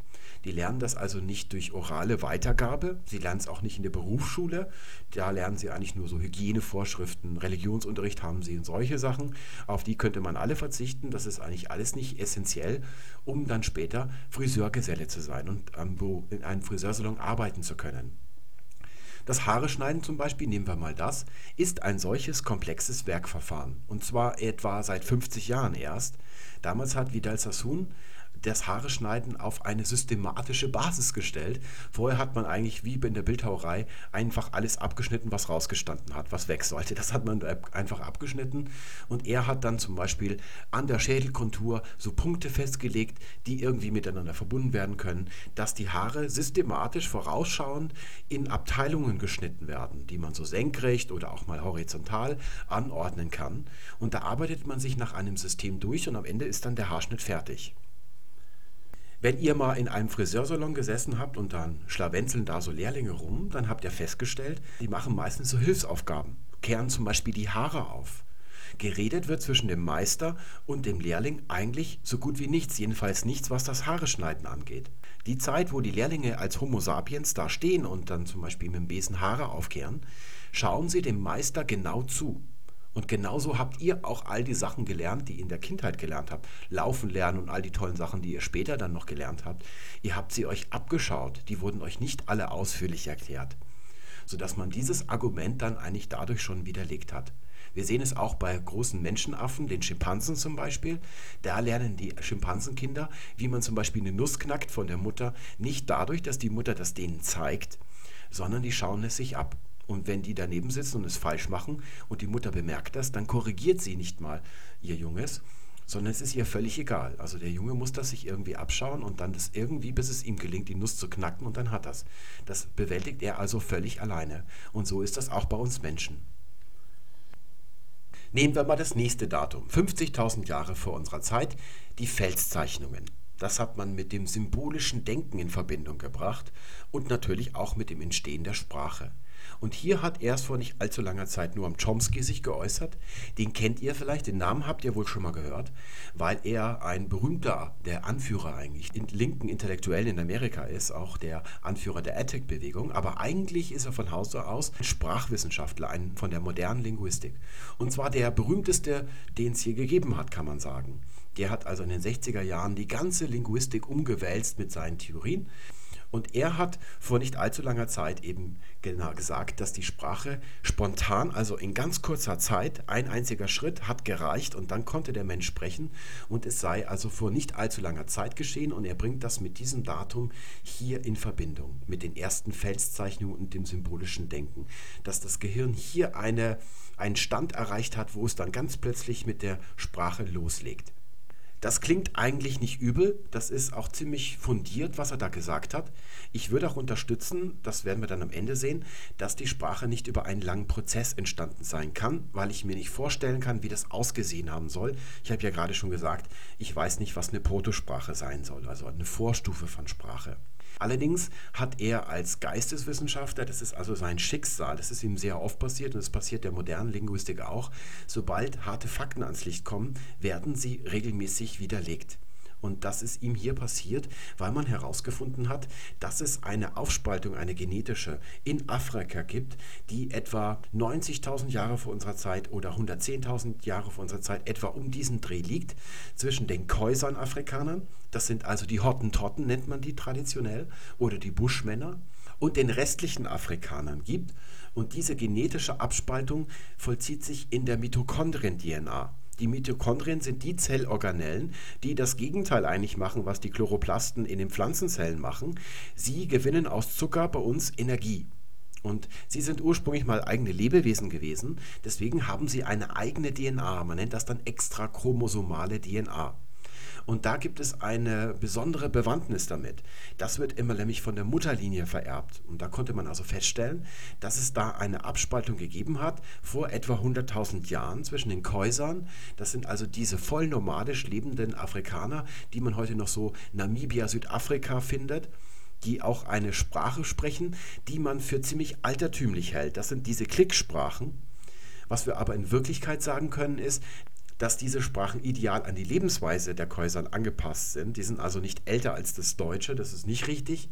Und da die Käusern trotz ihrer traditionellen Lebensweise und ihrer Sprache, die eine lange Vergangenheit hat, ganz normale, moderne Menschen sind, kann es also nicht sein, dass die Entstehung der Sprache erst nach diesem Termin um etwa 100.000 vor Jahre vor unserer Zeit liegt, sodass auch das Datum 70.000 Jahre vor unserer Zeit, der moderne Mensch verlässt Afrika, da hat man eben auch gesagt, dass das etwas mit dem Eismaximum der Eiszeit, die damals geherrscht hat, zu tun hat, dass es in Afrika so trocken gewesen ist, dass deshalb der moderne Mensch nach Norden ausgewandert ist. Das kann also nicht gewesen sein, sodass man etwa schon mal hier um diesen Dreh angekommen ist. Es bringt also nichts, wenn wir kulturwissenschaftliche, geisteswissenschaftliche Ad-hoc-Schlüsse aus diesen Daten herausziehen. Das lässt sich am Ende immer widerlegen. Was wir also machen müssen, wir müssen von diesen kulturellen Daten auf die harten Fakten des Menschen übergehen. Und weil wir hier schon den Anschlag erreichen, wo der moderne Mensch, wie er heute da ist, anfängt, müssen wir weiter zurückgehen, noch viel weiter in der Zeit. Ihr wisst ja, dass der moderne Mensch nicht der einzige Mensch ist, den die Natur, die Erdgeschichte hervorgebracht hat. Es hat einst noch andere Menschenarten gegeben, die inzwischen aber alle ausgestorben sind.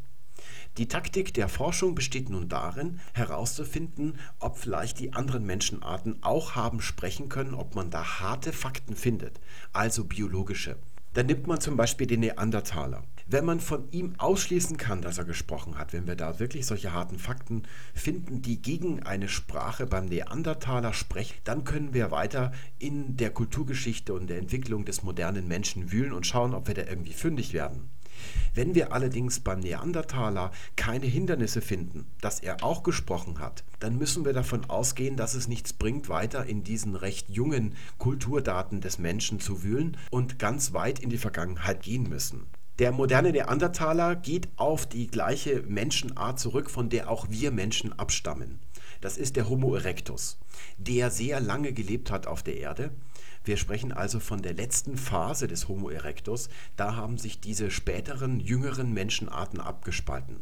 Beim Neandertaler ist das früher gewesen. Ich habe hier mal 600.000 Jahre vor unserer Zeit hingeschrieben. Das ist so das früheste Datum. Da variieren die Autoren so ein bisschen, wann sich der Neandertaler wirklich vom Erectus gelöst hat.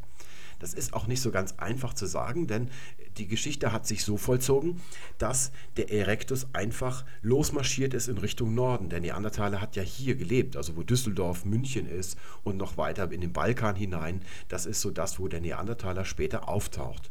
Er ist also als Erectus losgelaufen und irgendwann löst er sich dann von der gemeinsamen Linie des Erectus und wird dann Neandertaler genannt. Und da hat die Paläoanthropologie ganz große Schwierigkeiten. Mit jedem Skelettfund ändert sich dann wiederum die Einschätzung. Was ist denn noch Erectus, was ist schon Neandertaler und was ist moderner Mensch und Neandertaler? Das ist also nicht so einfach. Der Neandertaler wandert also von Afrika aus nach Europa, entwickelt sich hier separat weiter die anderen Angehörigen der Gattung Homo erectus, die bleiben in Afrika. Daraus löst sich dann 200.000 Jahre vor unserer Zeit der moderne Mensch. Haben wir vorhin gesagt, diese anatomischen Entwicklungen, also kleines Gesicht, eng liegende Augen, keine Augenwülste, steile Stirn, die moderne Anatomie 200.000 Jahre vor unserer Zeit. Der moderne Mensch bleibt erstmal in Afrika, also südlich der Sahara, und etwa 70.000 Jahre vor unserer Zeit bricht er dann in alle Himmelsrichtungen aus und erreicht Europa etwa 40.000 Jahre vor unserer Zeit. Das ist das Datum, wo in Europa der Neandertaler von der Bildfläche verschwindet. Er stirbt aus, sagt man so, aber diesen Ausdruck würde ich nicht verwenden, da wäre ich vorsichtig. Da gibt es natürlich sofort wieder Ad-hoc-Erklärungen, die man sich hat einfallen lassen. Eine ist zum Beispiel, dass der Neandertaler ausstirbt, weil es in Europa nach der Eiszeit wieder wärmer wird. Aber das passt irgendwie nicht ganz zu den Daten, denn das Eismaximum der Würmeiszeit findet etwa 21.000 Jahre vor unserer Zeit statt. Das also später, da war der Neandertaler eigentlich schon weg. Das Mammut ist übrigens zu dieser Zeit noch da. Ich glaube, die allerletzten Exemplare bei uns in Europa sterben so 8000 Jahre vor unserer Zeit und die allerletzten, die es überhaupt gibt in Eurasien, so 4000 Jahre vor unserer Zeit. Also das Mammut ist ja auch betroffen, denn es ist auch ein Eiszeitlebewesen, so ähnlich wie der Neandertaler.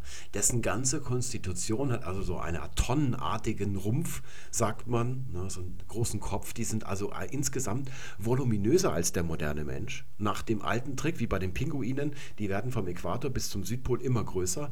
Je größer ein Körper ist, desto langsamer kühlt er aus. Und der andere, die andere Erklärung, die man da eben findet, ist, dass der Neandertaler erfroren ist, langsam aber sicher. Nun hat er sich aber Hunderttausende von Jahren in der Eiszeit geschlagen und da wäre es ziemlich komisch, wenn er dann zu diesem Zeitpunkt ausgerechnet ausstirbt. Eine weitere Erklärung ist, dass er umgebracht worden ist vom modernen Menschen. Der ist also angekommen und der moderne Mensch hat sich sofort kriegerisch ihm gegenüber verhalten. Und das glaube ich nicht, denn als Ägyptologe und Indogermanist bin ich in solchen Sachen geschult. Wir stellen uns solche Begegnungen oder Einwanderungen oder Eroberungen heutzutage immer kriegerisch vor. Da sind wir noch so ein bisschen von Hitler geprägt, also so Kampf um Lebensraum, Kampf um Leben und Tod. Der eine gewinnt, der andere stirbt. Aber so ist das früher meistens nicht gewesen. Meistens sind Völker in andere Gebiete, wo schon Leute gelebt haben, eingewandert und es ist gar nicht zu irgendwelchen Konflikten gekommen, was erstmal darin liegt, dass der Mensch gar nicht so kriegerisch ist, wie wir heutzutage glauben und zweitens die Menschen damals so wenige gewesen sind, dass man sich schön verteilen konnte. Also die Dichte ist gar nicht so kritisch gewesen, wie das vielleicht heute ist, wenn ein Land ein anderes überfallen sollte.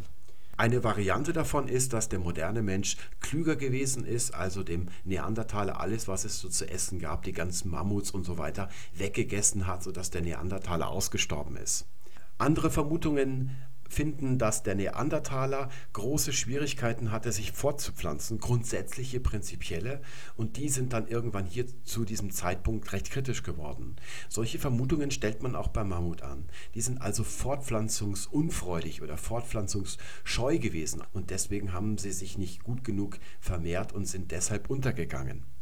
Nun hat man inzwischen festgestellt, das ist der Herr Päbel, der der Leiter des äh, paläoanthropologischen Max-Planck-Institutes ist. Der beschäftigt sich, der ist eigentlich auch Ägyptologe wie ich, der kommt aus Stockholm und ist über Mumiendatierungen zum Neandertaler gekommen und an denen arbeitet er sich seit vielen Jahren ab und der hat einige tolle Sachen rausgefunden. Er hat nämlich Code im Genom des Neandertalers im modernen Menschen gefunden. Recht wenig, aber er hat etwas gefunden. Und zu unserem Erstaunen ist es chromosomale DNA, also die DNA, die wir normal in den Zellen haben, und nicht MT-DNA, also mitochondriale.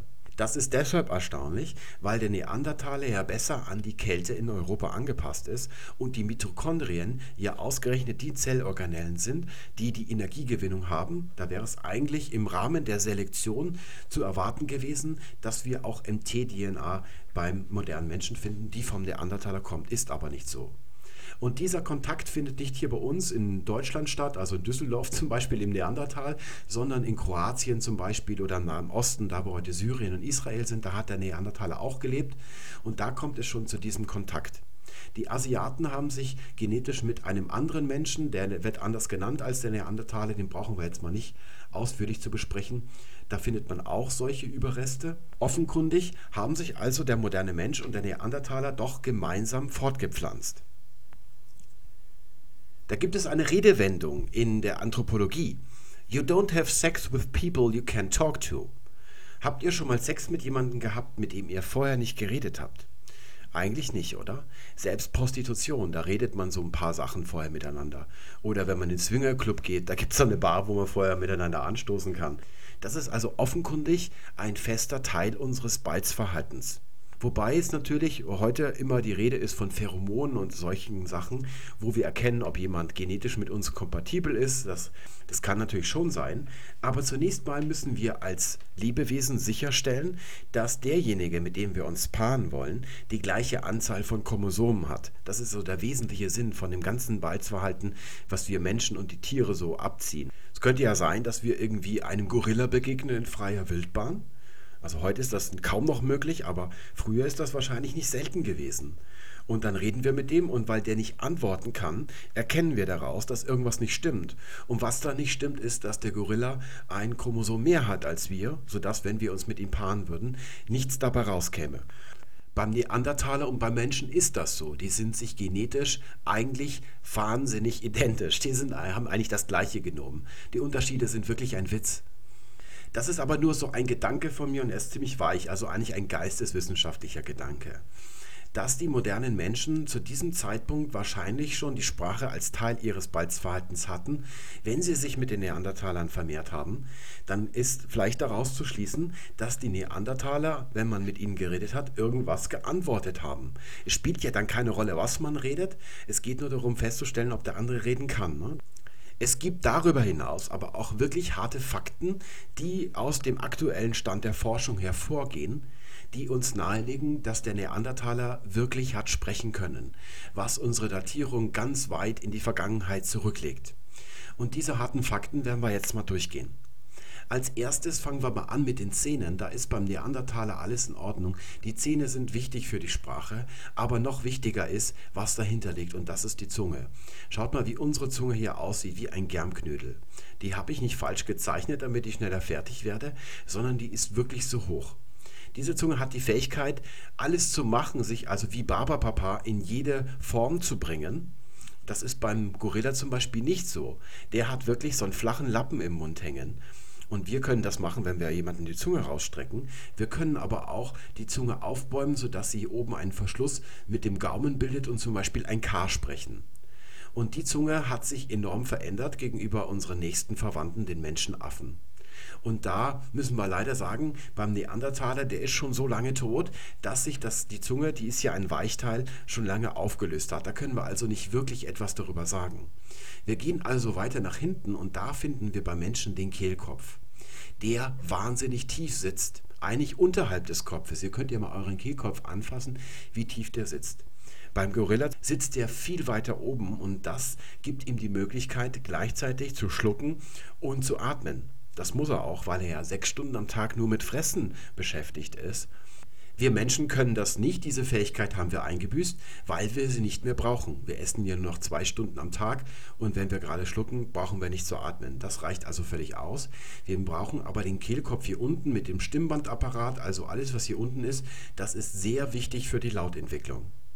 Jetzt könnt ihr euch vorstellen, wenn so ein Neandertaler etwa 30.000 Jahre im Boden liegt, dass der Kehlkopf so als bewegliches Teil, dass es da zu Problemen beim Finden kommen kann. Und genau das ist passiert.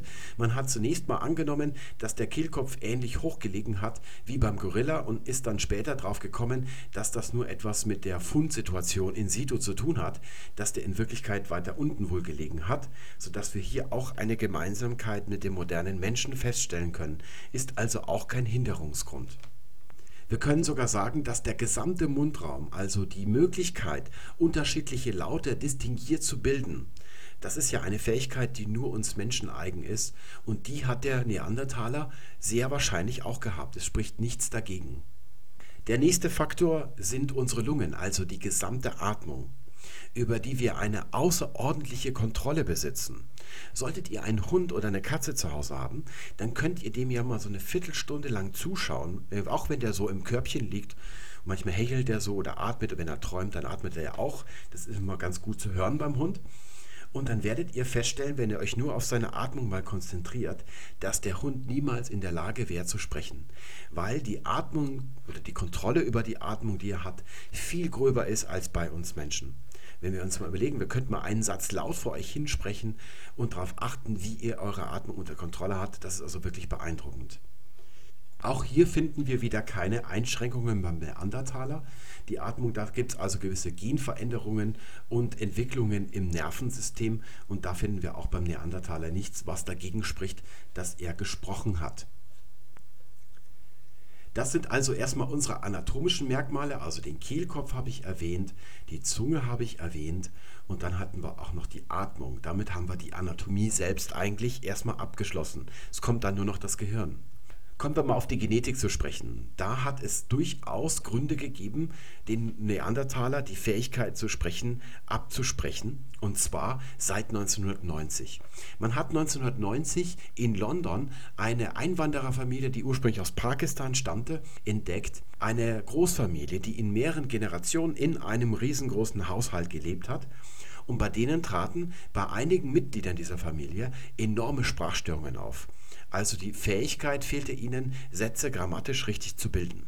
Das waren die einen Symptome. Es gab noch andere, die auch ein bisschen mit Sprache zu tun haben und dann noch weitere, die eher wenig mit Sprache zu tun haben. Man hat dann herausgefunden, dass das Ganze durch die Großmutter, die noch lebte, ausgelöst worden war.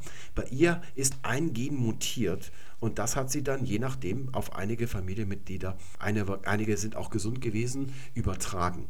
Und das war das sogenannte FOXP2-Gen, das dann sofort in die Presse gelangt ist und als das sogenannte Sprachgen berühmt geworden ist. Durch Journalisten muss man sagen. Es waren nicht die Forscher selber, die diese eindeutige Gleichung hergestellt haben.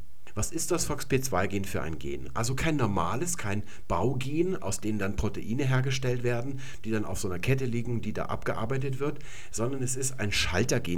Eigentlich ist es ein Ausschalter und klemmt sich dann an entscheidenden Stellen dazwischen und was dahinter liegt, wird dann nicht mehr abgearbeitet. Eine Strategie der Sprachursprungsforschung liegt ja darin, dass man sich Patienten, die an einer schweren Sprachstörung leiden, was ja sehr selten vorkommt, selbst Leute von verminderter Intelligenz können ja perfekt Deutsch sprechen zum Beispiel. Ich habe einen Nachbarn, der nachts um 3 Uhr Schnee schaufelt. Da kommen dann andere Nachbarn in der Unterhose rausgestiefelt, kommen, gehen zu ihm hin und brechen die Schneeschaufel in zwei Teile und der weiß gar nicht, was Sache ist und geht dann enttäuscht wieder rein und der winkt auch Autos hinterher, wenn die am Horizont irgendwo in der Ferne vorbeifahren und der kann dennoch ganz perfekt Deutsch reden. Die Grammatik, alles tipptopp, kann man nichts gegen sagen.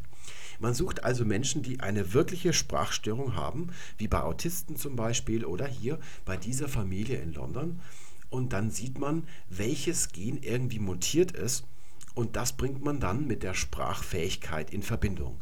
Mit dem Problem, dass zwar einige mit der Ausübung der Sprachfähigkeit heutzutage bei uns Menschen zu tun haben, aber wahrscheinlich nichts zu tun haben mit der Entstehung der Sprache. Das ist dann nochmal ein weiteres Problem.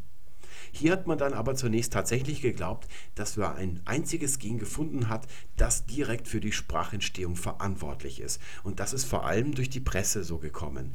Wobei es Forschungsbeiträge gab, die dann behauptet haben oder ermittelt haben aus so Simulationen von Genmutationen, dass die Mutation bei uns Menschen etwa 120.000 Jahre vor unserer Zeit liegt, dort also eine Mutation stattgefunden hat von diesem FOXP2-Gen. Und das hat damals recht gut zu dieser Chronologie gepasst, die man schon hatte, dass die Sprache wahnsinnig jung ist und hat dann eben angenommen, dass wir etwa seit 120.000 Jahren sprechen. Man konnte dann aber nachweisen, dass mit dieser Simulation etwas nicht gestimmt hat, dass diese Mutation ganz, ganz weit in der Vergangenheit liegt, also nicht nur uns Menschen betrifft und deshalb dieses FOXP2-Gen für die Sprachentstehung ausscheidet. Das tut es ohnehin, denn wenn wir das mal mit unserem Computer vergleichen, nehmen wir mal an, ihr habt auf eurem Computer Photoshop laufen und das Programm stürzt plötzlich ab. Jetzt sucht ihr nach der Ursache. Da werdet ihr zunächst mal nach irgendwelchen Treiberproblemen suchen oder der Arbeitsspeicher ist kaputt gegangen oder irgendwelche solche Sachen.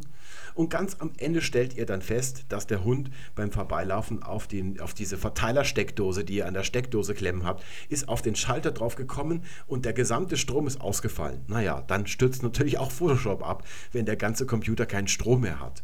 Und etwa so weit entfernt vom Ort des Geschehens, von der Sprache, müssen wir das FOXP2-Gen ansetzen. Das sieht man auch bei dieser KE-Familie. Sie hat zum Beispiel auch Störungen in ihrer Gesichtsmuskulatur gehabt und noch einige andere Sachen. Dieses Gen sitzt so tief als Schalter, dass es für ganz viele Prozesse in unserem Körper verantwortlich ist, also nichts direkt mit der Sprache zu tun haben kann. Deswegen ist es ausgeschieden. Der heutige Stand der Forschung ist, es gab da noch einige andere einzelne Gene, die man auch abgearbeitet hat, die haben sich auch erledigt, dass es wahrscheinlich, und das ist sogar ziemlich sicher, kein einzelnes Gen gibt, das man verantwortlich machen kann für die Sprachentstehung. Man geht eher davon aus, dass ein ganz komplexes Zusammenspiel von vielen Genen, so viele Gene haben wir gar nicht, wir haben zwar viele Genbasen, aber was die Gene angeht, sind das knapp 20.000. Da gibt es also in eurem Garten im Boden Lebewesen, die haben genauso viele Gene wie wir dass das komplexe Zusammenspiel irgendwie verantwortlich ist, weil es Leute gibt, die sagen, die Entstehung der Sprache ist ein Schritt der Evolution, da muss es eine Spur in der Hardware geben, also muss das im Genom irgendwie nachzuweisen sein. Es gibt aber auch Leute, die sagen, dass unser Gehirn immer weiter wächst und dass dann darin automatisch die Sprache im Rahmen der Software entsteht, sodass sich das gar nicht auf die Genetik des Menschen niedergeschlagen hat. Es bleibt uns also als letzter Faktor nur noch das Gehirn. Es muss mit dem Gehirn zu tun haben. Und da fragen wir uns, wie sieht das Gehirn eines Neandertalers aus? Ist es groß genug für Sprache? Und die Antwort lautet ja. Vorhin haben wir gesehen, dass der Mensch etwa 300.000 Jahre vor unserer Zeit sein Gehirn die Größe erreicht, die es heute hat. Der Neandertal hat sich ja schon vorher abgespalten, aber die Tendenz ist ja schon viel älter, dass das Gehirn immer weiter wächst. Und so hat der Neandertaler, was wir von ihm an Schädeln gefunden haben, ein Gehirn, das nicht nur genauso groß ist wie unser Gehirn, es also mit ihm aufnehmen kann, sondern sogar noch größer ist. Allerdings ist dieser Größenunterschied klein und innerhalb der Körperskalierung. So ist es ja auch bei Männern und Frauen. Die Frauen haben et etwas kleineres Gehirn, aber sie sind ja auch vom Körpervolumen insgesamt kleiner. Das ist eine Skalierung. Das hat also nichts mit der Architektur oder der Funktionsweise des Gehirns zu tun. Deswegen können Frauen genauso gut denken wie Männer. Da gibt es also keine Unterschiede. Auch gibt es diese Varianten zwischen unterschiedlichen Bewohnern, je nachdem, wo sie leben auf dieser Welt. Es gibt zum Beispiel in Asien sind die Menschen vielleicht ein bisschen kleiner und dann ist auch ihr Gehirn vielleicht ein bisschen kleiner als das eines Amerikaners. Amerikaners, aber das spielt für das Denken und die Denkfähigkeit und auch die Sprachfähigkeit keine Rolle. Die Größe des Gehirns des Neandertalers spricht also nicht dagegen, dass er gesprochen hat. Allerdings glaubt man inzwischen, dass die Größe des Gehirns ohnehin nicht so wichtig ist. Wir wissen nämlich aus Gendefekten, die dazu führen, dass das Gehirn eines Menschen kleiner ausfällt als normal, und zwar enorm kleiner, dass es fast nur noch so groß ist wie bei einem Schimpansen, dass auch diese Menschen sprechen lernen können. Nicht so elaboriert, wie wir das können, also eher wie ein Kind sprechen die, aber grundsätzlich ist die Fähigkeit zu sprechen rudimentär vorhanden, weil die Architektur im Wesentlichen die gleiche ist. Man sagt manchmal, dass wir die allerneueste Ausgabe haben des Gehirns. Wir hätten also so das iPhone 4 S und der Neandertaler hätte das iPhone 4, wenn wir das mit dem Gehirn vergleichen. Also eine kleine Änderung noch in der Architektur. Wir wissen allerdings nicht, wo der Unterschied ist, was die Sprachentstehung angeht oder die Sprechfähigkeit. Das haben wir noch nicht rausgefunden. Deswegen bleibt das dann noch so ein bisschen unklar. Damit enden die harten Fakten. Wir wissen mit Gewissheit, dass die Sprache des Menschen älter sein muss als 110.000 Jahre. Alle jüngeren Datierungen sind damit hinfällig. Auch dieses Datum selbst hat mit der Sprache nichts zu tun, sondern mit der Aufspaltung der Afrikaner, zunächst mal genetisch und dann auch in zwei Ethnien, die einige Jahrzehntausende lang recht separat voneinander leben. Später vermischen sie sich dann wieder so ein bisschen, aber das können wir als Termin nehmen. Und auch darüber hinaus finden wir nichts Naheliegendes, was wir zwingend mit der Entstehung des, der Sprache verbinden können. Also weder die letzten Verfeinerungen im menschlichen Gehirn noch die moderne Anatomie 200.000 Jahre vor unserer Zeit, sodass uns nichts daran hindert, hier auf die Erectus-Linie zurückzugehen. Beim Neandertaler finden wir bisher nichts, was dagegen spricht, dass er spricht, sodass wir hier recht weit zurückgehen könnten. Wie weit, das wissen wir nicht genau. Auch alle Einwände, dass so alt die Sprache nicht sein kann, weil wir dann erklären müssten, dass all die Zeit lang nichts passiert ist. Also die Frage, warum ist das iPad erst vor wenigen Jahren erschienen und nicht schon vor 50.000 Jahren? Wenn die Menschen sprechen, hätte all das, was dann geschehen ist, viel früher auch passieren können. Das zählt alles nicht, weil die ganze menschliche Entwicklung Teil der Evolution ist, also Anpassung an das Leben und wenn die Zwänge nicht gegeben sind, dann geschieht auch nichts. Das haben wir damals bei der Erfindung der Schrift Gesehen.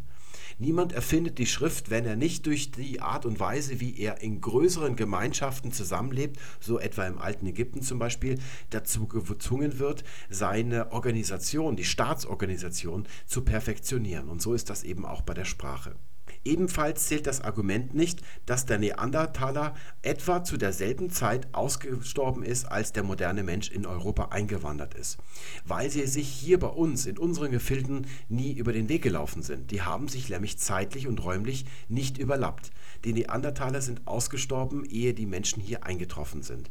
Das habe ich früher so als Schüler auch gedacht, dass die eine Zeit lang miteinander gelebt hätten und dann haben die sich entweder bekriegt oder haben es miteinander getrieben und dann ist der Neandertaler, hat aufgehört zu existieren. Aber so ist es offenkundig nicht gewesen. Dieser Berührungspunkt hier findet nur in Mittelmeergegenden statt, also der Balkan, der Nahe Osten und sowas, an wenigen Stellen. Und da mussten die Menschen durch, um hier nach Europa zu gelangen. Was den Zeitpunkt der Entstehung angeht, müssen wir also auf diesem Kenntnisstand erstmal verharren. Der ist irgendwo hier und wie weit er in die Vergangenheit reicht, das wissen wir nicht mit Sicherheit. Da müssen wir warten, bis mehr entdeckt wird. Können wir denn etwas darüber sagen, wie die Sprache entstanden ist? Ja, das kann man. Und ich würde auch mich anschließen dem, was Noam Chomsky sagt, dass die Sprache plötzlich entstanden ist. Wir wissen es deshalb, weil wir beobachten können, wie Sprachen entstehen. Wir können zum Beispiel mal als Experiment annehmen, dass ich und ihr, meine Abonnenten, dass wir zusammen auf eine Insel ziehen und obwohl unsere Muttersprache Deutsch ist, wir vereinbaren, dass wir fortan, während, sobald wir diese Insel betreten, nur noch Englisch miteinander reden. Also das Englisch, das wir so leidlich drauf haben aus der Schule und den Internetfilmen, die wir uns so ansehen. Das wäre dann also durchaus eine primitivere Sprache mit vielen Germanismen drin. Damit kompensieren wir so ein bisschen, was wir nicht drauf haben an wirklichem Englisch. Und wir würden dann weiterhin vereinbaren, dass wir es alle miteinander treiben. Jeder mit jedem, sodass ganz viele Kinder entstehen, die dann von uns in diesem Pidgin-Englisch, so nennt man das, aufgezogen werden. Die würden dann also eine minderwertigere Sprache lernen. Was würde denn geschehen? Würden die weiterhin so reden? Nein, genau das machen sie nicht, sondern es kommt dann zur Kreolisierung. Es bildet sich auf dem primitiven Niveau des Englischen, daraus machen dann unsere Nachfahren eigentlich schon in einer Generation eine Sprache, die so komplex und anspruchsvoll ist wie das heutige Deutsch oder das richtige Englisch. Alle Sprachen, die es auf der Welt gibt, sind also komplex. Auf der anderen Seite sind sie wieder gar nicht so komplex. Sie bestehen eigentlich aus wesentlichen Elementen.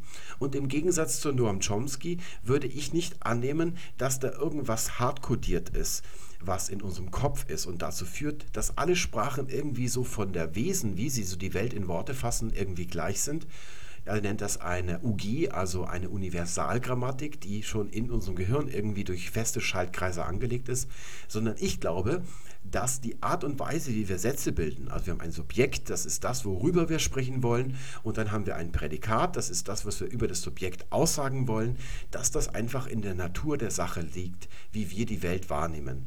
So läuft das auch bei einer Programmiersprache, wenn sie objektbasiert ist. Da definiert man erstmal eine ID, worüber redet man, und dann sagt man etwas darüber aus. Das ist dann der Befehl, der ausgeführt wird.